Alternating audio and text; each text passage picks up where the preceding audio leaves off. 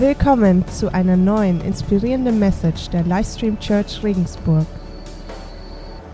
Wenn ihr eure Bibel dabei habt, wenn nicht, dann nimm die von deinen Nachbarn äh, oder frag ihn, ob er mit dir teilt und äh, dich reinschauen lässt. Aber wenn du deine Bibel dabei hast, dann kannst du sie schon aufschlagen. Markus Kapitel 8. Markus Kapitel 8 und ich lese gleich vor aus der Elberfelder Übersetzung.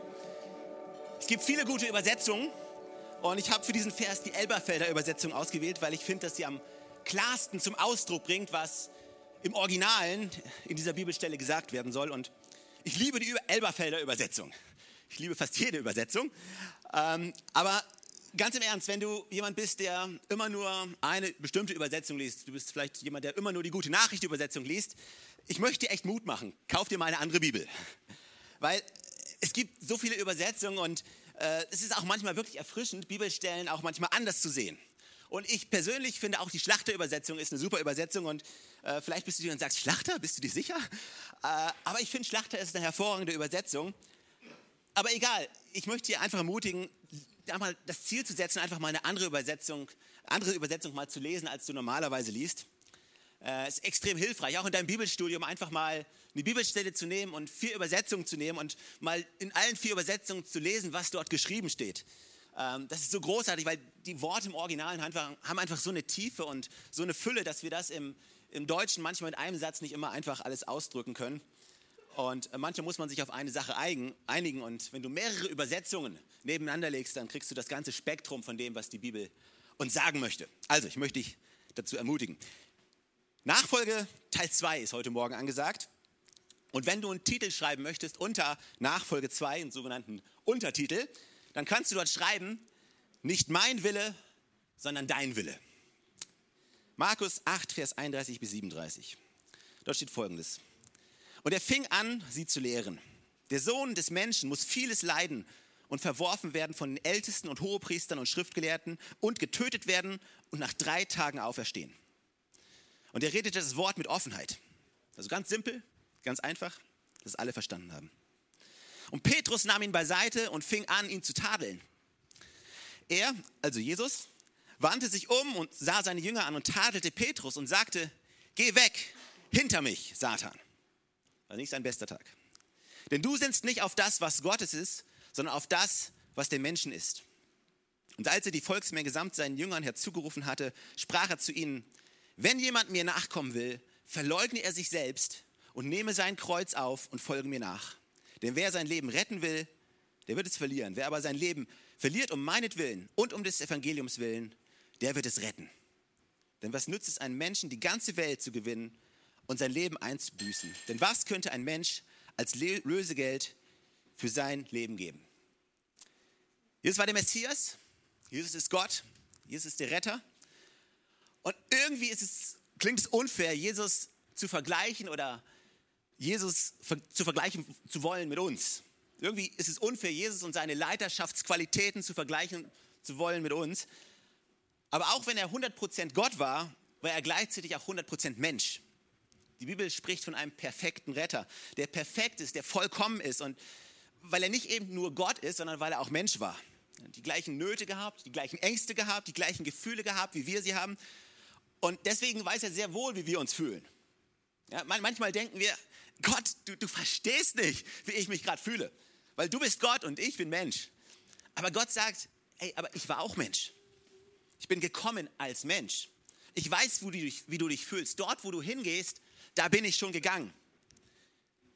Das liebe ich übrigens, das ist nicht Teil von meiner Predigt, ein kleinen Seitenkommentar, wenn wir über Leiterschaft sprechen. Ich liebe die Art und Weise, wie Jesus leitet. Jesus sagt eigentlich nie, geh. Ja, geh. Jesus sagt eigentlich immer, komm.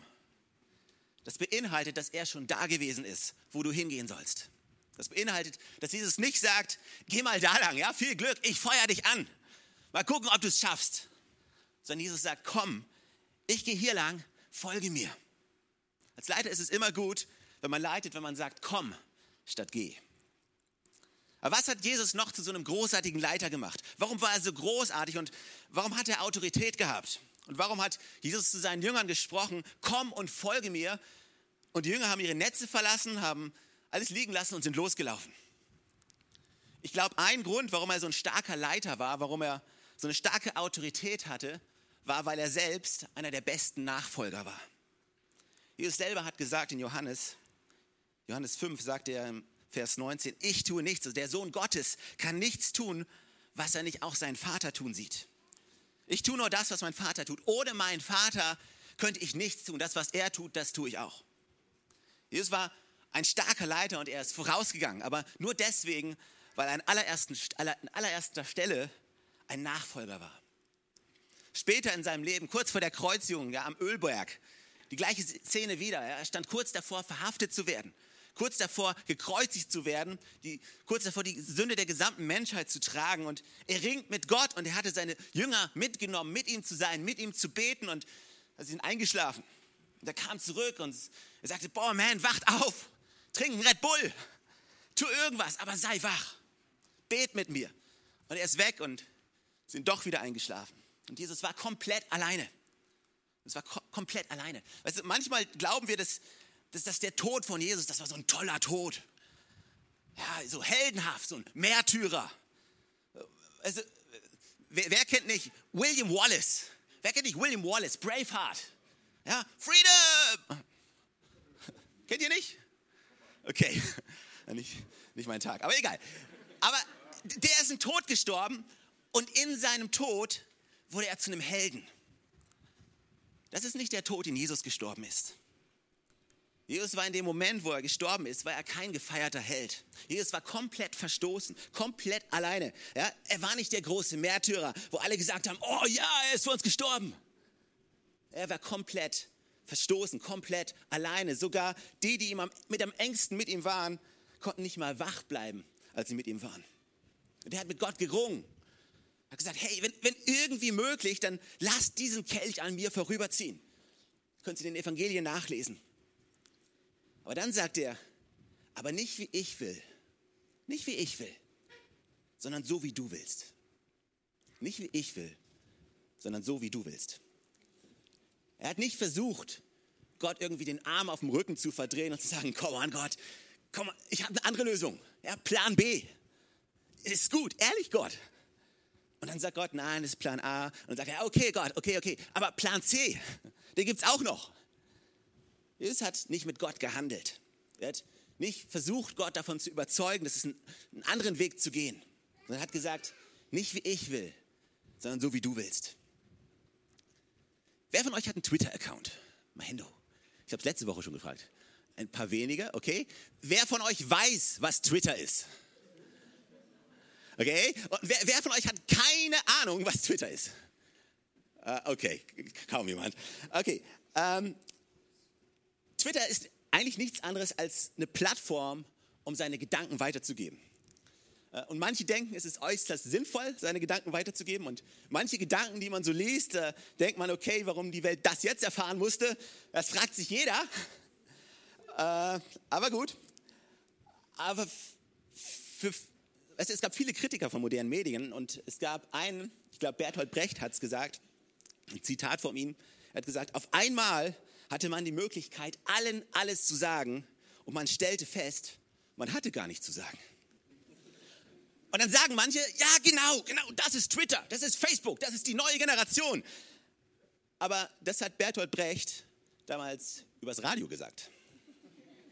Interessant, wie leicht man manche neuen Dinge einfach, ja, einfach so ablehnt. Ähm, aber Twitter, ich, ich habe einen Laptop mitgebracht und vielleicht könnten wir mal umschalten. Ähm, ich erkläre euch jetzt kurz Twitter, okay? Und ich hoffe, das funktioniert. Wir hatten es getestet, es sollte funktionieren. Okay, das ist Twitter. Das ist mein Twitter-Account. Ähm, ich habe noch nie, wie ihr seht, getweetet, aber ich folge drei Leuten. Und äh, lass uns mal jemand anderen anschauen. Äh, ich habe mal Jan Kohler, Pastor Jan Kohler aus Konstanz. Äh, der folgt 300, 108 Leuten und ihm folgen 322 Leuten. Und du kannst eine ganze Menge lesen. Wir können mal gucken, was er hier so schreibt. Äh, ich glaube, er war auf der Hillsong-Konferenz in London. Er äh, retweetet was von äh, Brian Houston und er schickt einige Links rum. Und genau, das, das ist Jan Kohler. Also da könnt ihr mal lesen, was der so gerade abgeht bei ihm. Es gibt auch andere Leute, die tweeten. Er hat Er hat wie viele Nachfolger? Er hat 322 Nachfolger. Äh, die Queen tweetet auch. Guckt mal. Über 90 und tweetet. Äh, was tweetet sie? Die, die Queen tweetet gerade, sie hat irgendeinen Preis verliehen an Sir Matthew Byrne, den Coronation Award am Buckingham Palace. Und dann könnt ihr raufklicken und könnt noch was lesen, was das ist genau. Und sie hat Oh, jetzt 2,38 Millionen Follower. Guckt mal einer an. Und sie folgt 463 Leuten. Und was haben wir hier noch? Heute ganz aktuell. DFB. Gucken wir, was da jetzt aktuell ist. Wir sprechen Französisch. Okay. Heute ist Matchday. Okay, und ihr könnt also so durchscrollen und gucken, was gerade so abgeht im Leben von Leuten. Auch Barack Obama tweetet durch die Welt. Ihm folgen 75 Millionen, guck mal. Und er folgt 636.000 Leuten. Weiß nicht, wie er das macht. Okay, okay, er schreibt eine Menge. Aber äh, wie dem auch sei, du kannst dir das anschauen und du kannst gucken, was es, was es so alles gibt und du kannst dann hingehen und kannst hier raufklicken und du kannst zum Beispiel Barack Obama folgen. Ja? Und was du machst, wenn du hier raufklickst, du entscheidest dich quasi, welcher Person du folgen möchtest. Du guckst dir das Profil an und dann klickst du hier rauf auf Folgen und dann folgst du jemandem. Aber das Folgen beinhaltet nicht wirklich, dass du jemandem folgst, sondern nur, dass du hin und wieder, wenn du gerade Lust und Zeit hast, mal ab und zu guckst, was er so gerade twittert. Und, und ihr alle schaut jetzt darauf und nicht zu mir. Deswegen können wir das mal wieder wegmachen. Und du kannst dir deinen Feed anschauen, deine Homepage, wo alle die Sachen raufkommen, die Leute so twittern. Und äh, du kannst dir das anschauen, was Leute twittern. Und du kannst sagen, wow, das ist großartig, das ist cool. Oder du kannst sagen, ja, das ist nicht so toll. Und, aber was du machst, du, wenn du etwas findest, was du gut findest, dann hast du nicht nur die Möglichkeit, das zu nehmen und zu lesen, sondern du kannst es auch retweeten. Also du kannst tweeten und du kannst retweeten. Also das weiter tweeten. Und wenn du echt clever bist, dann kriegst du viele Retweets. Ähm, aber du folgst jemanden, aber in deiner Nachfolge hast du selber die Kontrolle, wem du nachfolgen möchtest. Und wann du gerade Zeit hast, das zu lesen, was jemand jetzt sagt. Und auch wenn du das liest, hast du immer noch die Chance, das rauszupicken, was dir gefällt und das zu nehmen oder nicht zu nehmen, was dir nicht gefällt. Das ist Nachfolgen auf Twitter. Und genau das hat Petrus versucht mit Jesus zu tun. Ja, Petrus wollte ein Twitter-Nachfolger von Jesus sein. Und für die ersten drei Jahre hat es auch hervorragend funktioniert, weil Jesus hat all die Sachen gesagt, die gut waren und die ihm gefallen haben. Und die es wert waren, regetweetet zu werden. Und auf einmal kommt Jesus und auf einmal fängt er an, über etwas zu sprechen, was in Petrus Augen aber nicht retweetable war. Also müsst ihr euch vorstellen, Petrus hat ein klares Bild davon, wie dieser Messias sein wird und was dieser Messias zu tun hat. Und in den ersten drei Jahren, da sah das auch alles echt gut aus. Ja? Jesus hat davon gesprochen, sein Königreich aufzubauen. Normalerweise wird, kommt ein Königreich immer mit Kutschen und mit Krieg und es muss ja was eingenommen werden. Und das war dieser Messias, von dem die Juden damals geträumt haben. Das war der Messias, auf den sie gewartet haben. Und alles sah so aus, als ob Jesus genau das tun würde und das tun würde, was man von ihm erwartet hat. Und es war super. Ja, und dann sagt er sowas. Er sagt, der Sohn des Menschen, also ich, muss viel leiden. Und ich muss verworfen werden von den Ältesten, von den Hohepriestern und von den Schriftgelehrten und getötet werden und nach drei Tagen auferstehen.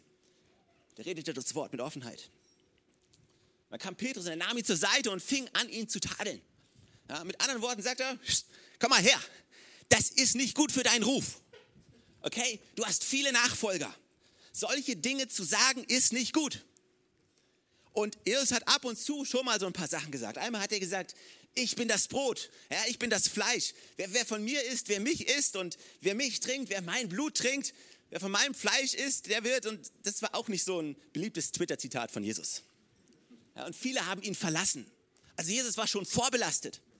Und Petrus dachte sich, oh, jetzt fängt der schon wieder an. Also lass mich mal kurz zu Jesus gehen, ihn mal kurz zur Seite zu nehmen. Du musst schon mutig sein, Jesus mal kurz zur Seite zu nehmen und ihn zu tadeln. Hey, das geht nicht. Ehrlich, man, das geht nicht. Ich als dein PR-Manager, ganz ehrlich, sowas, das kannst du dir nicht leisten. Ja, die Quoten sinken, mein Freund. Und was sagt Jesus? Jesus hätte ja sagen können, Petrus, Petrus, lass mich dich hinsetzen, lass mich dir erklären, was hier gerade vor sich geht. Aber Jesus' Antwort war irgendwie kürzer. Ich weiß nicht, ob er es gerade mitbekommen hat. Aber er schaut Petrus an und sagt, geh weg, hinter mich, Satan. Autsch. Also mal ganz ehrlich, ist nicht gerade angenehm, wenn Jesus dich Satan nennt. Geh weg, hinter mich, Satan. Ich finde es eine Stelle, die hochinteressant ist. Andere Übersetzungen sagen, geh von mir, Satan. Aber im Original, die originale Übersetzung, das originale Wort, was dort steht, bedeutet so viel, er sagt so viel wie, geh hinter mich, Satan. Denn du sinnst auf das, was menschlich ist, auf nicht auf das, was göttlich ist. Mit anderen Worten sagt Jesus, hey, ordne dich mal wieder ein. Geh mal wieder zu dem Platz, an dem du sein sollst. Wer ist hier der, der leitet? Und wer ist hier der, der den Ton angibt? Und wer folgt hier wem? Geh hinter mich, Satan, weil ich gehe da lang. Und du wirst mich nicht abhalten können, dort lang zu gehen, wo ich hin will. Ich frage mich, wie oft wir versuchen, die Message von Jesus zu nehmen und versuchen, uns die guten Tweets rauszusuchen und zu retweeten. Und die Dinge, die er sagt, die ein bisschen herausfordernd sind, wegzulassen. Ich frage mich, wie oft wir versuchen, Gott mit Gott zu diskutieren und zu sagen, komm on Jesus, ganz ehrlich, ehrlich nicht, deine Bibel und dein Versprechen, die malen ein ganz anderes Bild, wie, wie es jetzt bei mir im Leben aussieht. Und als ich Christ geworden bin, da hatte ich ein Bild davon, wo ich hingehen werde und wie es laufen wird. Und ich war bereit, dir nachzufolgen. Und jetzt führst du mich an Orte und erwartest Dinge von mir, da will ich nicht mehr mit.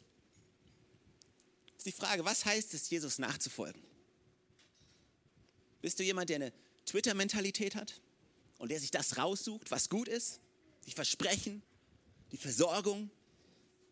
Was ist mit den Bibelstellen, mit, mit dieser Bibelstelle? Nachdem Petru, Jesus Petrus getadelt hatte, dreht er sich um zu den anderen und er sagt, wenn ich gerade dabei bin, Hört mir mal zu. Und ich glaube ganz im Ernst, ich kann mir echt sowas von vorstellen, wie die anderen sich gedacht haben, boah, Petrus, ehrlich, weil du ihn jetzt schlechte Laune gemacht hast, kriegen wir alle eine auf oben drauf, ja?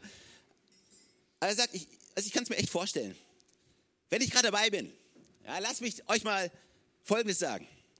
Wenn jemand mir nachkommen will, dann verleugne er sich selbst und nehme sein Kreuz auf und folge mir nach. Verleugne er sich selbst nachfolgen, Jesus Christus wirklich nachfolgen, bedeutet, dich selbst zu verleugnen. Bedeutet deine persönlichen Vorlieben, deine Meinung, deinen Geschmack, deine Vorrechte, das, was du gerade denkst, was richtig ist, loszulassen, zu verleugnen und zu sagen, alles klar, Jesus, nicht wie ich will, sondern so wie du willst. Jesus nachzufolgen bedeutet auch nicht, zu versuchen, mit Gott zu handeln und zu sagen, komm on Gott, Plan B, Gott, Gott, Plan C. Ich habe sogar Plan D für dich, wenn du aufpasst. Gott, ich bin gut im Plan. Nachfolge bedeutet, dich selbst zu verleugnen. Denn wer sein Leben retten will, der wird es verlieren. Wer aber sein Leben verliert, der wird es retten. Wann hast du das letzte Mal bewusst etwas verloren in deiner Nachfolge für Jesus? Wann hast du das letzte Mal bewusst dich selbst verleugnet, deine persönlichen Vorlieben verleugnet? deine Meinung verleugnet, dein Recht verleugnet. Also Jesus hatte jedes Recht der Welt, freigesprochen zu werden. Jesus hatte, er hätte sich rechtfertigen können. Er hätte allen sagen können, hey, ich habe nichts falsch gemacht. Er hätte Engel rufen können. Aber was hat Jesus gemacht? Er hat sich selbst verleugnet und hat gesagt, nicht wie ich will, sondern so wie du willst. Nachfolge wird erst dann wahre Nachfolge, wenn wir bereit sind, uns selbst zu verleugnen wenn du bereit dazu bist, deine eigene Meinung nicht durchzupuschen, nicht mit Gott anzufangen zu diskutieren, sondern einfach zu sagen, nein, okay, nicht wie ich will, sondern so wie du willst. Wie viele von uns laufen durch die Welt und wir versuchen uns überall recht zu fertigen, versuchen überall allen unseren Standpunkt klar zu machen, versuchen allen zu erklären, wie wir es meinen und warum wir es meinen und warum wir recht haben. Viele, wie viele versuchen von uns, unserem Ehepartner vorzumachen und zu zeigen, dass wir recht haben und dass unser Weg der richtige ist und der bessere ist.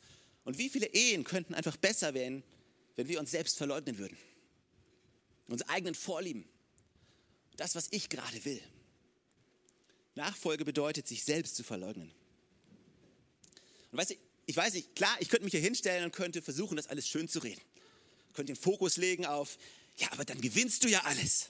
Das Versprechen kommt und die Versorgung und der Himmel wird sich auftun und alles das. Und dann wird das zur Motivation von unserer Nachfolge. Und auf einmal funktioniert es schon wieder nicht. Weil ich folge ja nicht nach, um belohnt zu werden. Ich folge nicht nach, um belohnt zu werden. Ich folge nach, weil es keinen anderen Weg gibt.